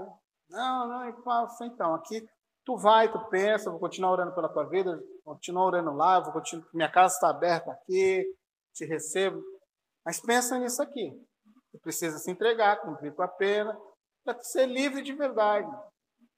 Não, não, aí não tinha jogo, não tinha cristão que fizesse ele. Resumindo, ele pegou a chavinha e falou: essa casa é minha, tu não entra mais. E foi embora. Três meses. Então ter mais Aí, passado algumas semanas, ele foi prego. Mas, eu, assim, meu papel não é julgar mas, assim, o princípio do discipulado, sabe, do, do LGBT que eu estou falando, vai chegar um momento em que ele vai ter que ser confrontado com a palavra. É ali que ele para, ele continua, ou ele vai tentar dar um migué. Então não fica discutindo, ah, tu tem, ah, não. Vai no texto, vai lendo o texto com ele. Quando chegar num texto-chave, ele vai ter que. Entendeu esse texto aqui? Tu entendeu o que está escrito aqui? Ele vai querer dar aquela esperneada, correr para lá. Ele está pego. Aí ou ele se submete ao texto e a Cristo, ou ele vai virar as costas e vai embora, ou vai procurar um lugar que ele se adere. Então não crie inimizade, não crie aborrecimento, não não os trate mal. Eu convivo, eu tenho, eu tenho uma amiga íntima, assim, pessoa do meu coração, lésbica. Trabalhamos mais de 10 anos juntos, não tivemos um atrito na vida. Por causa dessas questões, ela respeita o meu posicionamento, eu respeito a vida dela. E é minha amigaça. Se ela tiver com uma dor agora, eu saio daqui e vou lá socorrê-la. Trato a esposa ou esposo com todo respeito, tomo café junto, almoço junto, ando no carro, onde for, faço favores. Nenhum tipo e me, me ama se tiver que tirar a roupa do corpo me dá. Por exemplo, pode fazer dia Entendeu? É o respeito. O Enéas, mim, eu achava, mais que o outro, ele era realmente brilhante vestido programa livre, ou seja, então, colocaram ele o que faria né, em favor dos homossexuais, né, não existisse movimento de mas estava um movimento embrionário. Ele falou assim: olha, eu não posso concordar com a prática. Mas o senhor entendeu? Ele falou, Aí ele citou o texto que você falou desse tipo. Ele falou, eu não estou citando. Então, depois ele reproduziu esse mesmo, da mesma forma no programa Roda, Roda Viva. Aí ele falou assim, até outra vez, está dizendo que não, o senhor não pode fazer nada por não porque, lógico, uma questão religiosa. Um homossexual não podia. É biológico. Porque a Bíblia é bem clara. Eles, eles multiplicaram. Se o senhor colocar duas, dois ratinhos machos, ou duas ratinhas fêmeas, daqui a um ano você botar, ou os dois morreram, ou não vai ter. Não vai ter. Porque nós não só tem uma política de, de, de, de anti, anti, anti. Não tem. Eles mesmos vão deixar de existir. Eles não podem ser produzidos. Então, ensina aí, o senhor falou texto, você vai confrontar o texto, porque uma hora ele não vai ter quando morrer. Ou ele vai embora na sua, na sua vida, fala, não quero mais esse aqui discipulando, ou ele vai ser cara, eu tenho que rever minha vida, eu tenho que me abrir para esse Jesus que trabalha na vida para isso. Você não vai, nunca force uma situação. Tá bom? Resumindo, mentalidade cultural de discipulado, sendo e ajudando alguns, ou um ou dois, a serem discípulos. Isso a gente vai ver. Nós vamos colocar pequenos direcionamentos no material, assim, então você vai saber o que falar. Nada de, oh meu Deus, um monte de livros. Coisa básica. Assim, você vai poder ler lá na sua casa, ver o que, que eu preciso falar para alguém. Você vai ter lá tudo que você precisa falar. Memorizando o caminho, dentro de uma situação, você vai saber o que falar, começo, meio e fim, sem se perder, dar um testemunho. Poxa, teve a oportunidade, pô, mas o que é Jesus? Quem é Jesus para você? Jesus é isso, é isso, é isso, é isso. Mas por quê? Porque ele fez isso, isso, isso, isso. Entendeu? Memorizando o caminho, você sabe o que falar, em qualquer situação. Porque a situação, o momento pode ser diferente. Mas o princípio, em qualquer momento que você vai usar, é o mesmo. Ele não vai sofrer mudança ou variação. Então, o que você vai falar para uma pessoa aqui hoje, você vai repetir para outra pessoa lá na frente. Entendeu? Então, cultura do discipulado.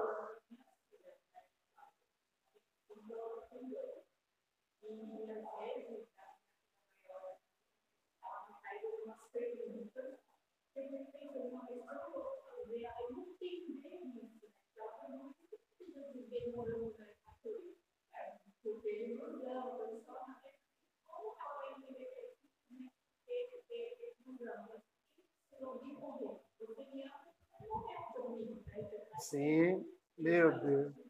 É cada pergunta.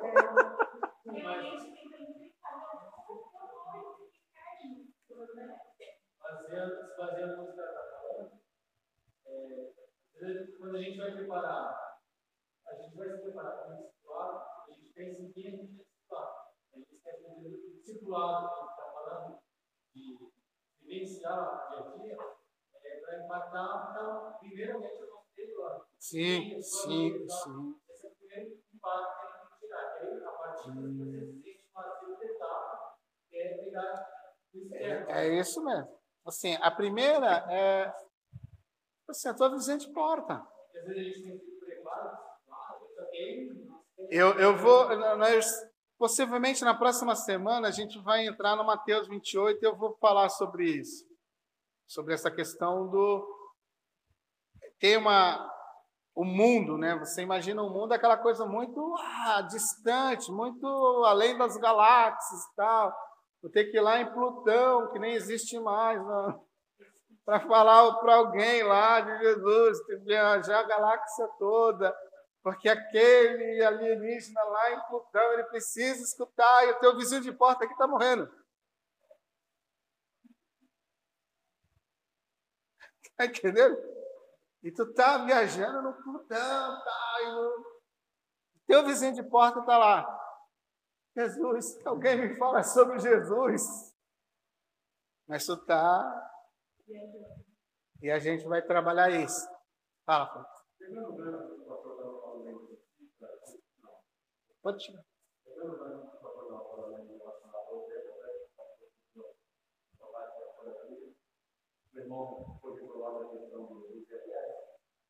Até onde a gente pode e dentro do contexto colocar uma indagação para ele, o que ele vai. Ou ele continua ou não. Porque se a gente pode discutir e ver o contexto de nós, tudo fica dando. Então, se a gente tem que discutir dele, que Jesus também não discute de nós? Para poder contexto, Por- para poder entender até onde eu posso subir, com as pessoas, até onde eu não posso. Por exemplo, é, não vamos pegar o caso do LGBT. Vamos pegar um caso de um adulto. Você vai estar trabalhando um texto lá e você está lendo com ele o texto. Eu sou adulto, você está me discipulando. Você não sabe da sua adulta. Talvez. Ou sabe, mas está me discipulando. Você está esperando um posicionamento. Aí vamos dizer que estamos lendo um texto que fale sobre adultério. Você não vai precisar me indagar. Você só precisa jogar pergunta no meu colo. Como é que você lida com esse texto? O que você entende sobre esse texto? Porque você tem que fazer ele colocar para fora o entendimento dele. E ele vai ter que colocar para fora um entendimento a partir do momento que ele compreende. Se ele compreende que o adultério naquele texto é errado, ele está pego.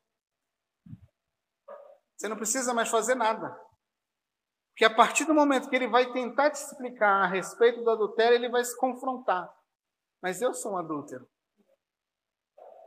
Eu sou um homossexual, eu sou um ladrão. Eu sou um mentiroso. Eu sou um alcoólatra. Entendeu? Isso. Por isso que você tem que por isso que você tem que colocar a pergunta para elas. Porque elas têm que responder a essa pergunta e não você. Eu não respondo pelo discipulado, pelo discipulando. Eu coloco para ele um texto e leio com ele e a gente vai conversar. Se ele é sincero, ele vai falar: pô, eu estou nessa situação aqui. Ó.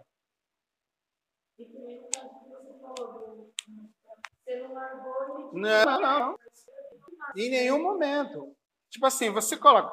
Peguei um caso um tempo atrás. Nossa, a hora já está avançada, gente. Eu me preocupo com vocês, não é comigo não. A hora.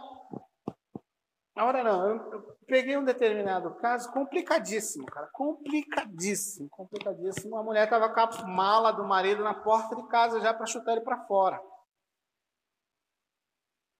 Mala pronta, falou: hoje eu chuto. Porque peguei assim, assim, assado, numa conversa e coisa e tal. Eu falei: meu Deus, ela é cristã. Ai, pai, o que, que eu faço? Não sei o quê. Eu falei: então. Daquela respirada. Então. Tu não é discípula de Jesus? O que Jesus faria agora? Tu tem todo o direito de botar para fora. Mas Jesus te colocaria para fora? Jesus te amaria um pouquinho mais ou não?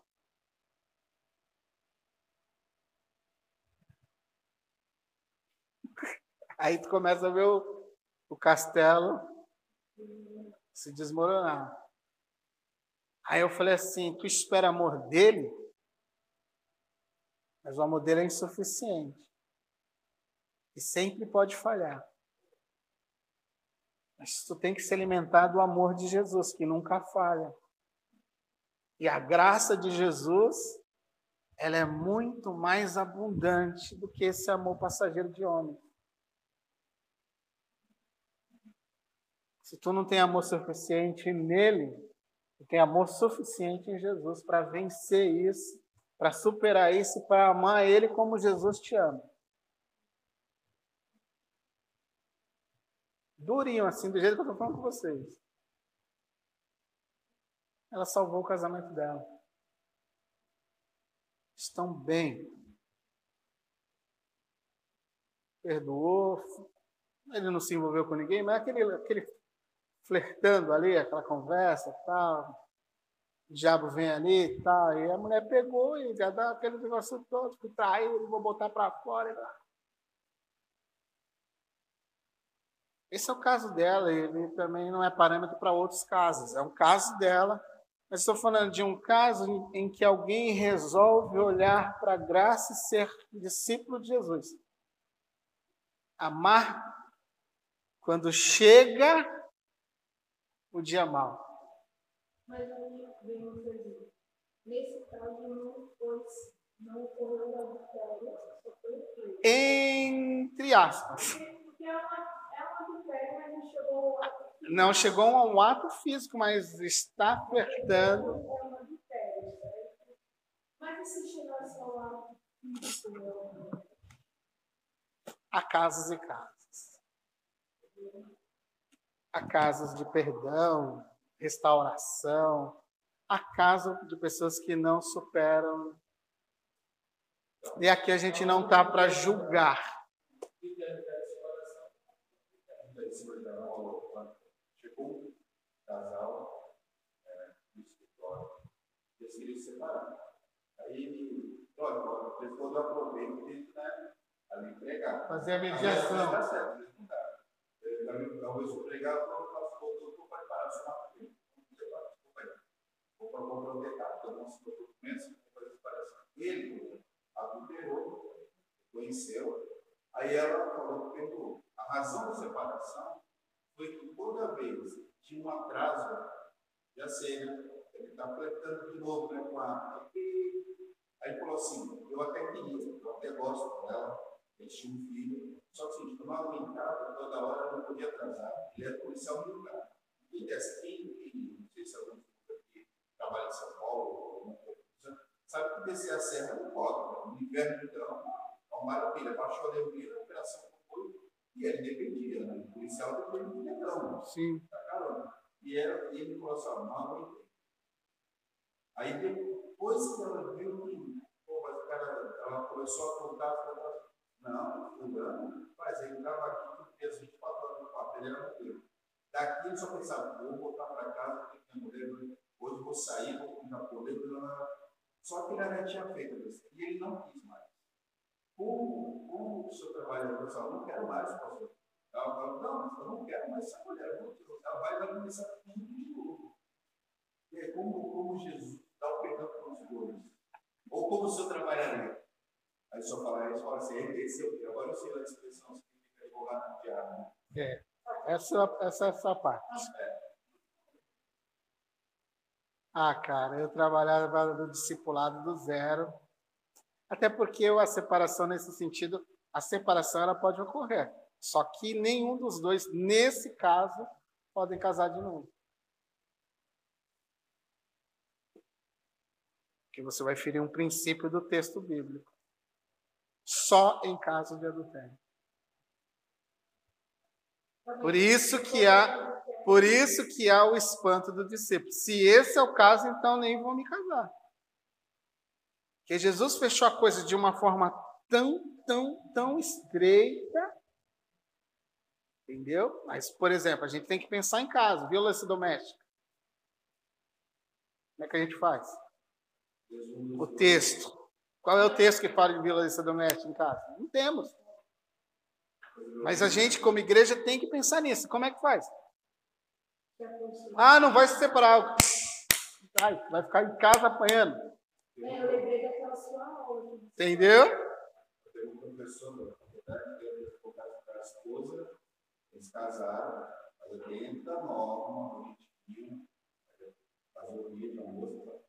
chegou a noite, não. Ah, não. Ele foi com paciência, terapia, nóbula, não. Aí ele foi, ele adulterou. O professor, o professor que adulterou. Aí o professor, bom, você para, né? Eu não tenho religião. Ele é, ele liga para religião. Uhum. Ele falou assim, bom, você não pode ficar nessa aí, né? Adulterando, daqui a pouco você deu um processo de danos morais. Então, nesse caso, é, ele continua, ele vai ser impedido também de casar. Não, no caso do adultério, você quebrou toda a aliança de fidelidade. Sim, mas ela, ela, por ela negar, Não, negar a assim, ao marido. não. Tudo bem, mas não justifica. Está errado. Ele deveria ter anulado. É, tá, tá errado. Tá errado. Perante a lei, ele deveria anular, até porque ela deve ter algum problema. Ela não estava nem apta para casar. Ela tem um problema. Entendeu? Ela tem um problema. Não foi diagnosticado antes. Ela chegou lá, ela tem um trauma, ela tem alguma coisa. Aí, cara, é um, assim, é um leque de implicações e um leque de, de, assim, de caminhos.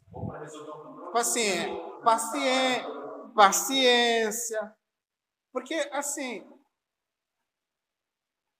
a essência do casamento não é o sexo.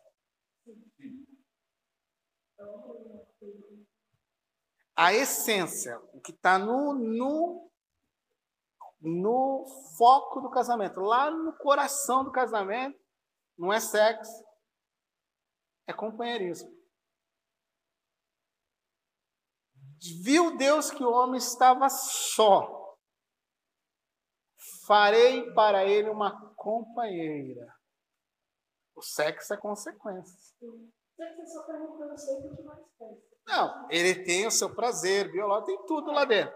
Mas assim, quando acabou o companheirismo, acabou o casamento. O casamento, o casamento não acaba quando, é, como muitos falam, acabou, acabou o companheirismo, acabou o casamento.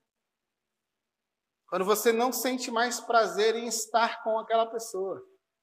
Quando aquela pessoa não é mais o teu companheiro da praia, do, do chocolate, do Netflix, do, do, do passeio, do rolê qualquer. Do nada. Do nada, de ficar ali no olheiro por nada. Mas está lá o teu companheiro. Companheirismo. Sexo é algo que vem dentro do casamento. Mas a essência do casamento é companheirismo. Por isso que muitas pessoas não entendem o que é casamento. Elas entendem, elas acham que casamento é sexo, é outras coisas, mas não entendem que sexo é, é casamento é companheirismo.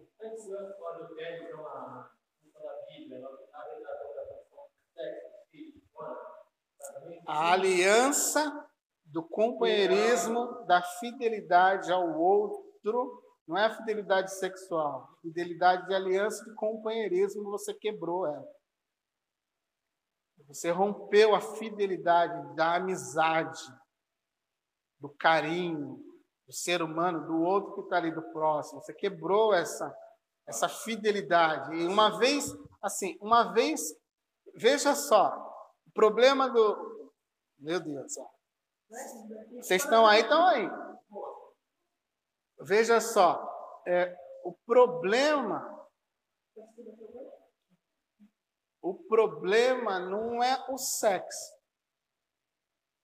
Quando acontece o, o adultério, aí tem lá o perdão, a reconciliação, a noite da cama. Aí tem toda aquela as flores para restaurar o casamento, né? Se você investigar, você, dependendo do caso, o problema ainda está lá. Porque não foi o problema do sexo. O que foi quebrado foi a aliança do companheirismo. Então a pessoa sempre vai, se ela de fato não confia mais em você, ela vai deitar com você, ela vai fazer comida para você, ela vai lavar tua roupa, mas ela é isso aí. Mas ela vai sempre. O cara está descendo de São Paulo no fretado, parou na serra, porque está aquela neblina, a mulher está em casa. Já está com a outra. Não, não é nem perdoar. Assim, entenda, a, a fidelidade ela foi quebrada. E, assim, restaurar a fidelidade é uma coisa que vai levar tempo. Você foi traído. Não se trata de sexo. É uma traição a você. Mas sabe. Entendeu? É, assim é. A Bíblia tem um Código Civil fala que uma das razões que você pode pedir do casamento é a falta de probidade, ou seja, confiança. A confiança. Ou seja, o homem, né, Deus, originalmente o homem, para colocar isso no código civil. Então você pode terminar o casamento com falta de confiança. Falta de zelo dele, de você. Aí não está zelando mais, ele não está cuidando, não está trazendo alimento dentro de casa, não dá amor para minha filha, me dá amor, você está me deixando, como se diz na novela da amizade, está me jogando muito tempo. Você pode, além dos ciclos dos homens, pode. Pode. Na lei de Deus, o trabalho de restaurar, como reacender essa Mas na lei dos homens, a falta de probidade, confiança, companheirismo, E o, o companheirismo é o grande problema do casamento. Muitos casamentos começam a quebrar pela falta do companheirismo. Tipo assim, você, você pode vasculhar. Começa, tipo assim, o cara começa a se interessar por outra pessoa porque ele perdeu a companheira de ação dele dentro de casa. Ela começa porque ela perdeu o companheiro.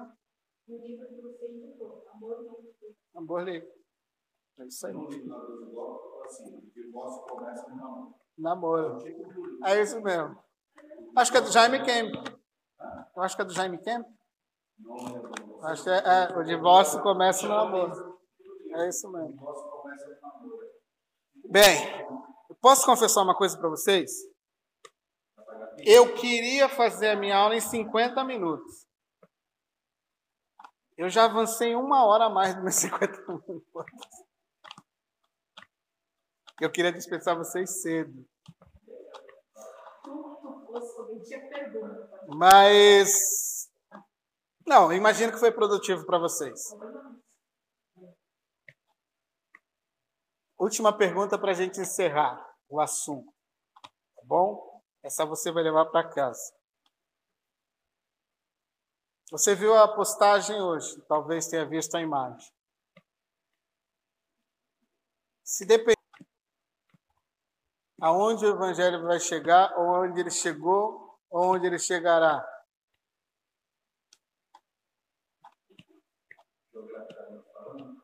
É, se depender de você,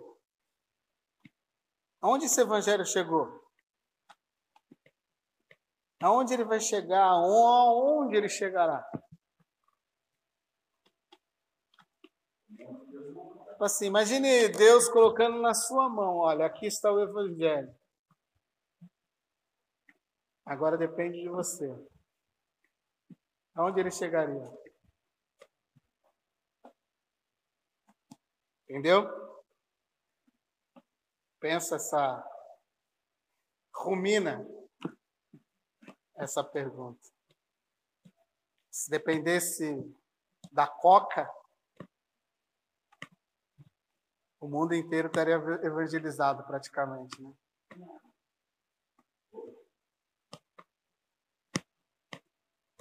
Vai em qualquer lugar do mundo, tu encontra uma garrafinha da Coca. E tem lugares no mundo que nunca se escutou falar sobre Jesus ainda.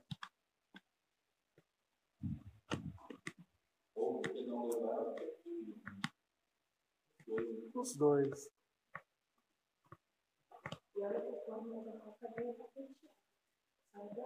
Entendeu? Vamos orar? Pai, graças Deus te dou por essa noite, muito obrigado. Talvez tenha sido um tempo produtivo, avançamos no horário que não é do nosso feitio, mas eu acredito que os teus filhos de alguma forma nessa noite saem, vão sair com mais perguntas do que respostas com inquietações, com implicações em seus corações. E talvez tu nos chame para compreender melhor aquilo que devemos entender sobre teu reino, sobre a tua vida, sobre a vida prática do reino e as consequências desse reino, de andar dentro dessa vontade, Pai. Traga isso ao coração dos teus filhos, guarda os teus filhos, leva-os na tua santa paz Protege cada um dos teus filhos. É o que eu te peço, em nome de Jesus. Amém.